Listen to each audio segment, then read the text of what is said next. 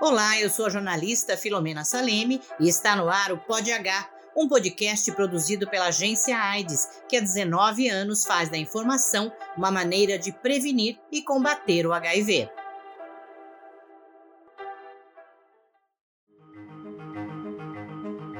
Pod H. A ciência, os fatos e as histórias de quem vive com HIV.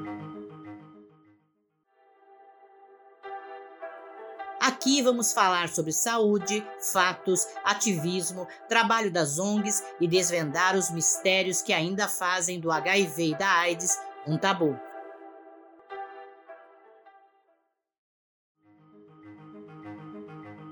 Por dentro dos fatos.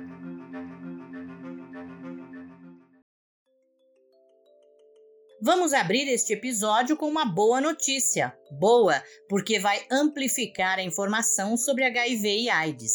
A websérie HIV 40 anos, AIDS e suas histórias, uma produção da agência AIDS, com direção da Aline Sassahara e da Roseli Tardelli, está agora também lá na Globoplay com seis capítulos que trazem histórias de superação e resiliência de pessoas com mais de 60 anos que vivem com HIV há mais de 30 anos e também jovens que vivem com o vírus há mais de 10 anos. Vamos ouvir agora um trechinho da websérie.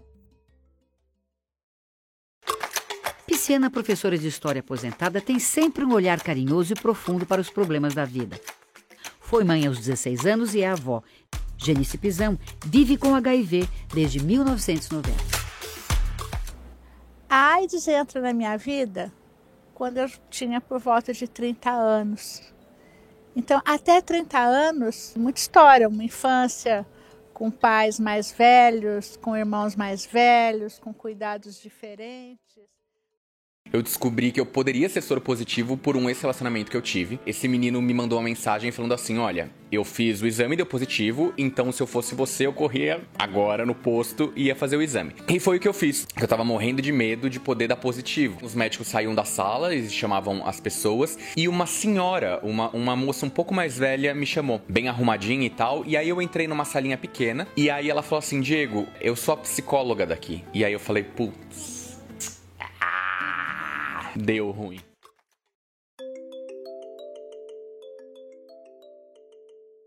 A websérie HIV 40 anos, AIDS e suas histórias teve o apoio do SENAC São Paulo, Departamento de Doenças de Condições Crônicas e Infecções Sexualmente Transmissíveis e da farmacêutica GSK. Então agora é só entrar na Globoplay e assistir a essas histórias de vida. Neste episódio, queremos conversar com um jovem sobre HIV e AIDS. E para começar, vamos ouvir a história do David Oliveira. Histórias de vida.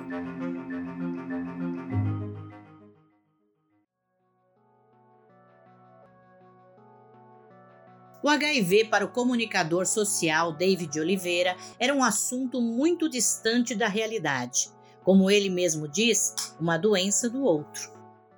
Olha, o HIV sempre foi um assunto muito sussurrado, de forma bem, bem misteriosa, né? É, ninguém nunca, pelo menos assim, eu sou uma, uma pessoa dos anos 90 e cresci assim bem na sombra. É, era um assunto que era uma doença do outro. A gente fala muito sobre essa, essa noção de não pertencimento à pauta, né? Então, eu achava que o HIV e a AIDS era a mesma coisa e que tinha aquela cara da década de 80. Então, as pessoas com as quais eu saía, me relacionava, não tinham essa cara. Então, assim, eu não me colocava uma pessoa suscetível a uma infecção, um diagnóstico positivo para HIV. Em 2017, aos 25 anos, David descobriu a sorologia positiva quase que por acaso. Eu fiz o teste foi sem saber. Eu fiz o teste porque eu estava muito doente, tive uma pneumonia, emagreci muito, fiquei muito doente, é, tive herpes zoster na época, fiquei com depressão e procurei tratamento médico, né? O tratamento médico tanto na rede particular, que eu tratei a pneumonia, e na rede pública, na rede pública pediram um hemograma com sorologia. Eu me atentei somente ao hemograma, não tinha percebido que nesse e-mail, esse hemograma também tinha sorologia para HIV. E aí aconteceu, e eu falo que bom que aconteceu, que bom que, que os médicos naquele momento pediram também, colocaram nessa listagem do HIV. É, eu sei que não é a forma correta, né, de colocar um teste para HIV sem a nossa nosso consentimento, mas no meu caso foi algo que que aconteceu porque tinha que acontecer. Mas é, eu brinco que eu fiz mais testes de HIV depois do diagnóstico do que antes, porque eu sempre quando vou fazer com algum amigo, vou levar algum amigo, algum colega para fazer, eu acabo fazendo em mim para poder os autotestes para que eles vejam como que faz. Mas é o que me levou mesmo a, a essa a esse momento clínico, momento médico, foi realmente o meu estado. Eu descobri num momento não muito oportuno. Após saber a notícia, David Oliveira precisava dividir com alguém, e esse alguém foi seu pai, de quem recebeu imediatamente o apoio.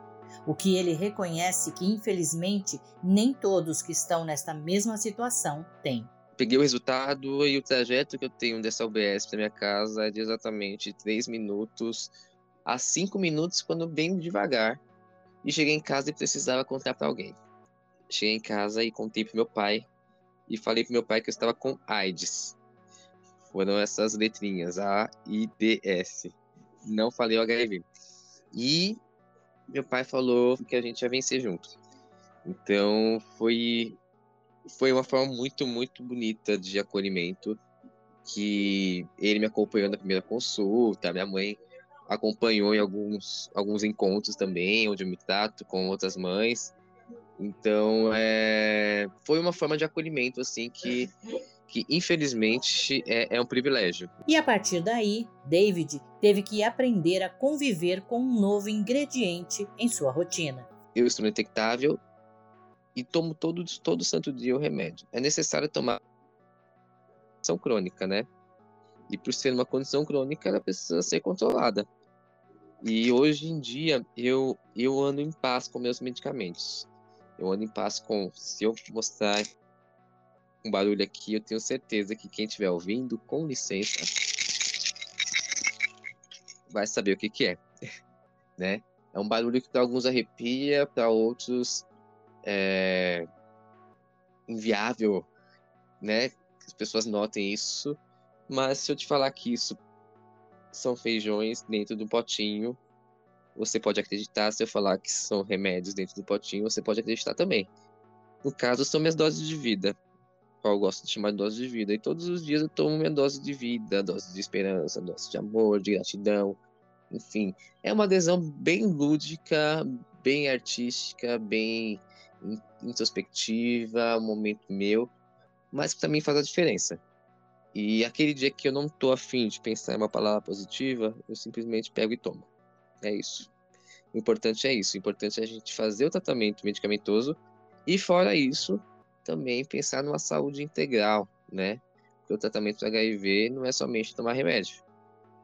É também você ter perspectiva, ter acessos, ter direitos garantidos, ter uma boa alimentação, ter acesso à água, ter acesso a transporte, enfim, ter acesso a afeto e a vida, né? O tratamento é, para a pessoa que vive com HIV, ele vai além do medicamentoso. Com este modo de encarar os medicamentos, David decidiu compartilhar estes momentos novos em sua rotina nas redes sociais. E daí surge o projeto Doses de Vida, que vamos falar um pouquinho adiante aqui no Pod H. E David Oliveira fez isto porque, para ele, HIV e AIDS é um assunto para todo mundo e a toda hora. Independente da sua orientação, independente do time de futebol que você torce, independente se sai com um, com dois, com mil pessoas por dia. É, o HIV ele é um assunto para ser tratado, é um assunto para ser levado em consideração e respeitado. É, e mais do que o HIV, a sua vida ela merece esse respeito a sua vida merece esse cuidado. Procure é, conhecer pessoas que falam sobre HIV. Procura falar de sexo de forma tão pejorativa, tão, tão esdrúxula às vezes, tão, né? é, banal, mas a gente esquece de falar de sexo de forma saudável. E é necessário, é necessário falar sobre isso. É, a testagem para HIV eu considero como um ato de amor, um ato, um ato de alto amor. E enfrentando a vida com um HIV com muito bom humor, David criou o projeto Doses de Vida. Doses de Vida é, é um projeto que eu brinco que ele é puro amor, puro amor mesmo.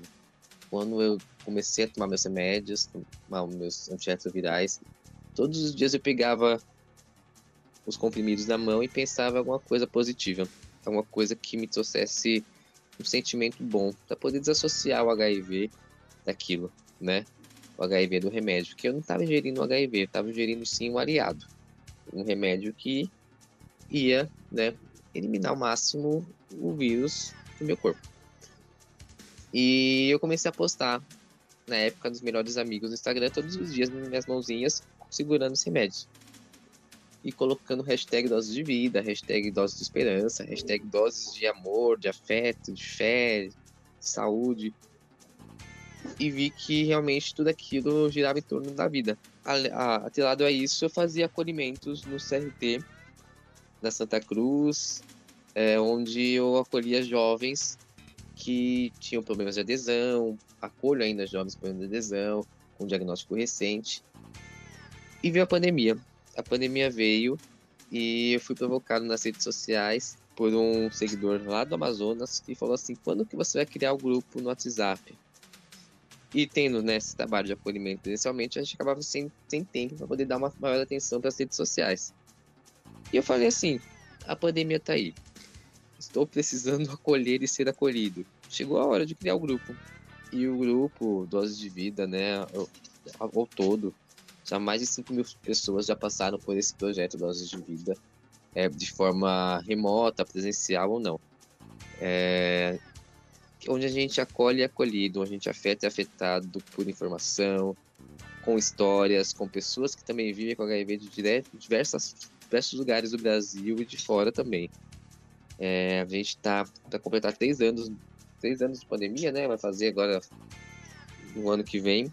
E a gente criou o grupo bem no começo da pandemia, 2020. Então, é um grupo que está aí resistindo, é um grupo que está se moldando, que existem muitas mulheres cis, mulheres mães, mulheres que descobriram no pré-natal, mulheres que descobriram, enfim, é, diversas, diversos fatores. Existem homens, existem é, pessoas trans, pessoas não binárias. Então, assim, é um grupo muito diverso, onde a gente trabalha com respeito, a gente se acolhe com informação e respeitando sempre o local e o momento do outro, né? É, a gente pode ser doses na vida de alguém também. Dose de vida é além desse remedinho que a gente pega na mão e que ingere todo dia. Dose de vida sobre pessoas. O CRT, a que David se referiu, é o Centro de Referência e Treinamento IST AIDS de São Paulo. E se você quer conhecer e ter mais doses de vida, o David explica o caminho. Redes sociais, arroba eu sou, David, David escreve-se D-A-V-I-D. Manda mensagem no direct lá, a gente vai conversar antes, eu vou entender um pouquinho da sua história. E aí, é muito bem-vindo, bem-vinda, bem-vindo à Dose de Vida. E os jovens, o que pensam ou sabem sobre HIV e AIDS? Valentina Nicoletti é universitária. Sobre o vírus HIV, o que eu sei é muito superficial. Eu sei que é uma doença, é um vírus que é transmitido sexualmente. Igor Guedes é estudante de jornalismo. O vírus HIV é uma doença sexualmente transmissível e ela é transmitida através do contato. Então, se uma pessoa tem o vírus, por exemplo, HIV, ela pode passar para outra. Então, por exemplo, quando você vai beijar uma pessoa e ela tem um machucado tal na boca, se ela tiver uh, o vírus, se ela estiver contaminada, ela pode passar para outra pessoa. Então, tem que tomar certos cuidados O estudante Lucas Teixeira acredita que falta informação. Então, para mim, pelo meu conhecimento é bem básico, né? Mas a AIDS é uma IST, teve, teve seu auge nos anos 90. É, infelizmente, no começo foi bem associado aos homossexuais, né? Então, achava que era por causa deles. Começou com base deles, mas o estigma foi quebrado com uns anos. Mas eu acho que ainda falta um pouco de conhecimento por parte dos jovens. E também faltam campanhas, né? Para incentivar, porque muita gente, infelizmente, não usa preservativo. E, enfim, é, leva essa doença não como algo muito grave, né? Porque os sintomas demoram para aparecer, são silenciosos. Então é isso, acho que é algo grave, algo sério, mas que ainda falta conhecimento geral. Maria Eugênia Zanelli é estudante universitária. O que eu sei é que o que é de conhecimento geral, que é uma doença sexualmente transmitível, não tem cura, e acho que é isso, é estudado há muitos anos, mas que ainda não não existe cura e não as pessoas não têm um conhecimento muito amplo sobre a doença. E para tirar as dúvidas, vamos ouvir quem entende do assunto. Hoje, no Pod H, ouvimos as dúvidas de alguns jovens a respeito do HIV e da AIDS. A doutora Giovanna Sapienza é graduada pela Universidade Metropolitana de Santos e fez residência no Instituto de Infectologia Emílio Ribas. Foi médica infectologista e do Serviço de Infecção Hospitalar do Hospital Estadual de Sapopemba onde foi coordenadora no ano de 2020 durante a Covid-19. Atua atualmente como médica infectologista do Instituto do Coração do Hospital das Clínicas da USP. A doutora Giovana topou em responder as perguntas. Obrigada pela sua participação, doutora. É possível ser infectado pelo HIV através de agulhas de tatuagem ou de piercing? Sim, é possível, é mais raro hoje em dia, né? Dado que é, geralmente os produtos utilizados são descartáveis e as tintas são de uso único, mas é, é tem que verificar se os lugares que você vai fazer a tatuagem ou piercing oferecem essas condições, porque caso não não tenha as condições adequadas, você pode sim se infectar pelo vírus, né? Mas era muito mais comum, né? Na década de 80, 90, hoje em dia já é bem mais raro esse tipo de contaminação. Quais são os cuidados em uma relação sexual para evitar o contágio? Bom, basicamente é utilizar a camisinha. Ela protege muito do HIV, tá, índices muito elevados de, de proteção, se ela não sofrer nenhum furo, nenhum, né, não estourar, etc. Então, sempre depois da relação, tem que confirmar se a camisinha está íntegra, porque pode acontecer da camisinha furar ou, ou estourar durante uma relação sexual. Outra coisa bem importante é ver a validade da camisinha e não colocar a camisinha, é, não abrir a camisinha com a boca, né, para não gerar nenhum tipo de, de rasgo ou furo na camisinha. No sexo oral, também o que a gente recomenda a rigor é utilizar preservativo, tá? Porque pode ser contaminado através do sexo oral, se você tiver, por exemplo, alguma ferida na boca, algum machucado. O índice de contaminação é baixo, mas ele existe. Basicamente, essa, é, são esses os cuidados. Agora, o que a gente tem que lembrar é que tem outras formas de prevenção que não só a camisinha, como, por exemplo, a PrEP, né, que é a profilaxia pré-exposição, que hoje já está amplamente disponível no SUS para a população de homens que fazem sexo com homens, trans e pessoas que têm parceiros que têm HIV positivo confirmado. E aí, o que, que é isso? Você toma um comprimido todos os dias, faz um monitoramento médico para ver se esse comprimido também não vai estar tá te gerando nenhum problema, já que é uma medicação contínua, etc. Então, a cada quatro meses você faz seus exames faz os exames de HIV para verificar que você não está se contaminando e ele protege você de pegar o vírus, porque ele fica sempre ali com a medicação no seu sangue e se você for infectado pelo HIV, você não vai desenvolver o HIV, porque o vírus não vai conseguir se replicar. Então ele funciona como uma prevenção. E é muito interessante, já é amplamente disponível no SUS, e eu recomendo fortemente que é, pessoas que estão nesses grupos que eu citei procurem atendimento né, no, nos serviços referenciados de SAI ou CRT para conseguir se incluir no programa para receber essas medicações, ou até no infectologista particular, que também pode prescrever e fazer é, os papéis para você buscar a medicação no SUS. O vírus pode ser identificado em um exame de sangue por um clínico geral? Tem que pedir o exame do HIV. Às vezes, se você não especificar para o clínico, etc., que você tem interesse que faça esse exame para saber se você tem HIV, porque você tem uma exposição sexual, faz sexo sem preservativo, ou assim, na minha opinião, isso deveria fazer parte de check-up pelo menos anual para todo mundo, em qualquer idade. É para as pessoas mais jovens, às vezes até duas vezes por ano. Então, assim, às vezes os clínicos, eles não vão incluir o pedido do HIV no seu check-up, mas você precisa pedir e lembrar que ele inclua. Eu recomendo essa inclusão. Então, é essa que é a diferença. Um hemograma completo é diferente de um exame de HIV. O exame de HIV é um exame que tem que pedir. Existe um tempo médio para aparecer os sintomas quando se é infectado ou isso varia de pessoa? É, na verdade, de um modo geral, não tem sintoma. É, você só vai ter sintoma de uma infecção pelo HIV depois de muitos anos, quando o HIV já está é, avançado, quando a doença já está avançada e já tá, você já está com a imunidade muito comprometida pelo vírus, e aí sim você vai começar a desenvolver sintomas 5, 10 anos depois que você foi infectado. Existem alguns casos, mas é a minoria, que faz uma síndrome que a gente chama de retroviral aguda, que é um conjunto de sintomas como febre, às vezes aparecem umas manchas no corpo, né, alterações na boca e, e, que você que é da infecção aguda pelo vírus. E aí você consegue fazer o diagnóstico que você acabou de pegar o vírus. Mas isso é mais raro, não é o comum. Geralmente a pessoa pega o vírus e não sente nada. E quando vai sentir, já é porque a doença está muito avançada. Por isso que é importante fazer exame sempre. Porque quanto antes você descobrir, melhor, mas você não vai ter sintoma.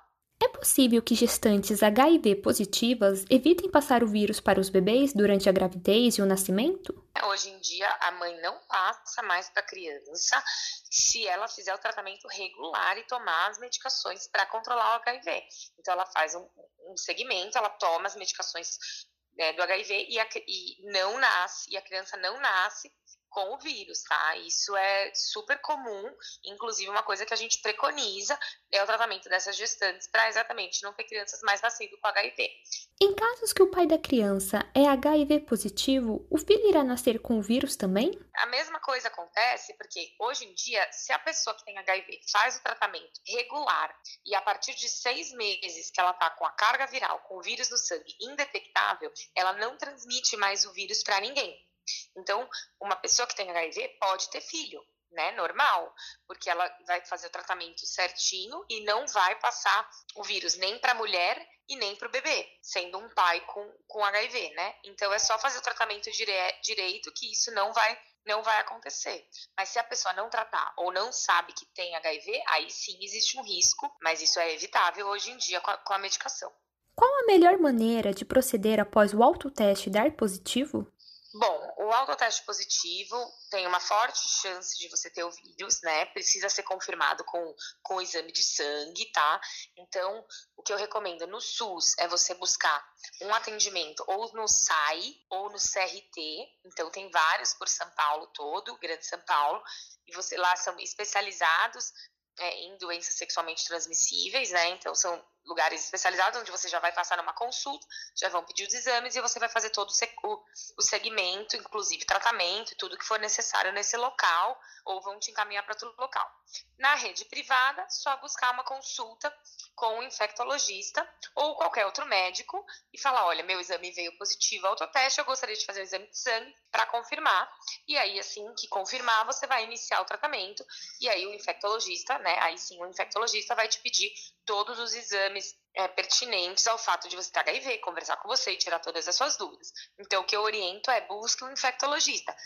Esta foi a doutora Giovana Sapienza, médica infectologista, para o POD H. Histórias reais.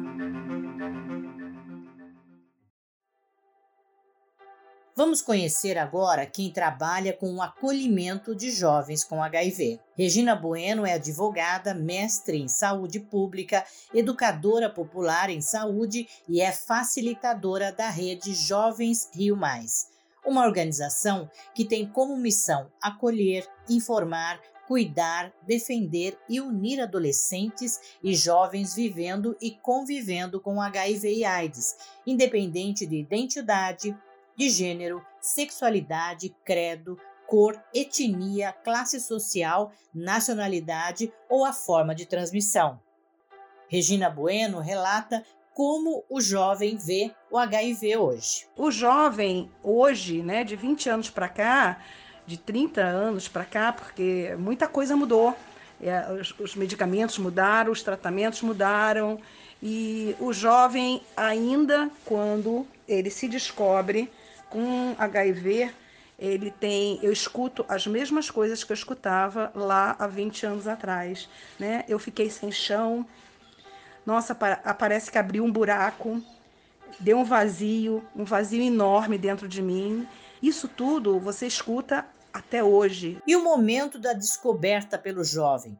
Tem o HIV. E agora? Por não ter um SUS 100% universal, né? aliás, universal e 100% estatal, com concursos públicos, com, com, pessoas efetivamente dentro do sistema, atendendo as pessoas e criando vínculo com essas pessoas, há uma, um descaso muito grande, principalmente nesse primeira, na, nessa primeira abordagem a esse jovem, que se sente totalmente desamparado, mas desamparado mesmo, mesmo. Ele fica muito confuso, ele vai geralmente para o Google, né, Doutor Google, a gente chama de Doutor Google. Às vezes ele cai nas mãos de pessoas bacanas, que têm boas redes, que têm bons serviços, que tem como a, a Louca, Louca Purifavirens, como tem o, o Netinho, né, que como tem algumas redes de jovens, é muito bom quando você tem pares que possam dizer, ei, eu estou aqui para te ajudar.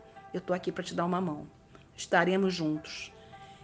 E é impressionante porque depois que eles conseguem superar essa fase da, da, da doença, do luto, da, da negação, e que vem o convencimento de que Ei, eu tenho, mas eu não estou morto. Eu não sou um vírus, eu sou um ser humano, eu tenho um corpo, tenho uma mente. E após 40 anos da descoberta da doença, Regina Bueno afirma que o estigma e o preconceito ainda são fortes. O maior problema que a gente efetivamente não debela desde o primeiro momento que surgiu o HIV é exatamente o estigma, o preconceito e a discriminação das pessoas vendo com HIV e AIDS. E aí eu já tenho vários exemplos dos jovens, né? Tenho jovens que não conseguem, principalmente as meninas, elas, elas, elas inibem muito a sua sexualidade depois que descobrem o HIV, até elas retomar a sexualidade, o romance, o carinho, o afeto, o desejo, o tesão, elas demoram muito. Os meninos também, mas as meninas demoram mais. E, e quando elas descobrem a rede e aonde tem informação boa, aonde tem troca de pares, né, de pessoas que já vivem há muito tempo com HIV e que podem dar experiências, quando a gente leva profissionais em muitas das nossas reuniões de jovens, enquanto a gente não vencer o preconceito, o estigma ser pessoa vivendo com HIV e AIDS, nós ainda teremos muita gente que vai se esconder. E uma das armas para vencer esse preconceito é com certeza a informação que você tem aqui no Pod H.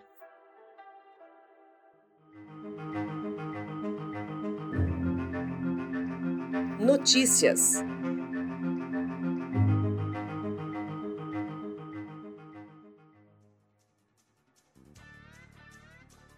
E olha aí a novidade: Florianópolis terá entrega de medicamentos via correio para pessoas com HIV. É o primeiro serviço deste tipo e é possível pedir os remédios de forma anônima por meio de aplicativo de mensagens. E para quem deseja fazer a retirada pessoalmente, o serviço continua disponível. O Ministério Público Federal abre o um inquérito sobre a proibição de farmacêuticos prescreverem a PrEP e a PEP. Cristina Abate, coordenadora de IST AIDS da cidade de São Paulo, diz que o município irá manter a prescrição de farmacêuticos para os medicamentos. Mulheres e adolescentes que sofrem violência sexual são mais propensos a contrair o HIV e também o grupo que tem menos propensão a fazer o tratamento. Os dados foram coletados na África do Sul e na África subsaariana. A pesquisa foi apresentada na 24ª Conferência Internacional de AIDS que aconteceu no Canadá. Os Estados Unidos declaram emergência de saúde por causa da monkeypox e alertam que crianças têm mais chances de desenvolverem casos graves da doença. Imunossuprimidos ou pessoas com problemas de pele também fazem parte do grupo de maior risco. O Centro de Controle e Prevenção de Doenças, órgão de saúde norte-americano, informa que, apesar de raras, as complicações podem evoluir para pneumonia, sepse e encefalite. O Ministério da Saúde do Brasil lança orientações sobre a monkeypox para gestantes, lactantes e puérperas. A Anvisa recebe pedido de registro para testes da doença. O Ministério da Saúde está negociando a compra de vacinas. A aquisição das doses acontecerá via OPAS, Organização Pan-Americana de Saúde.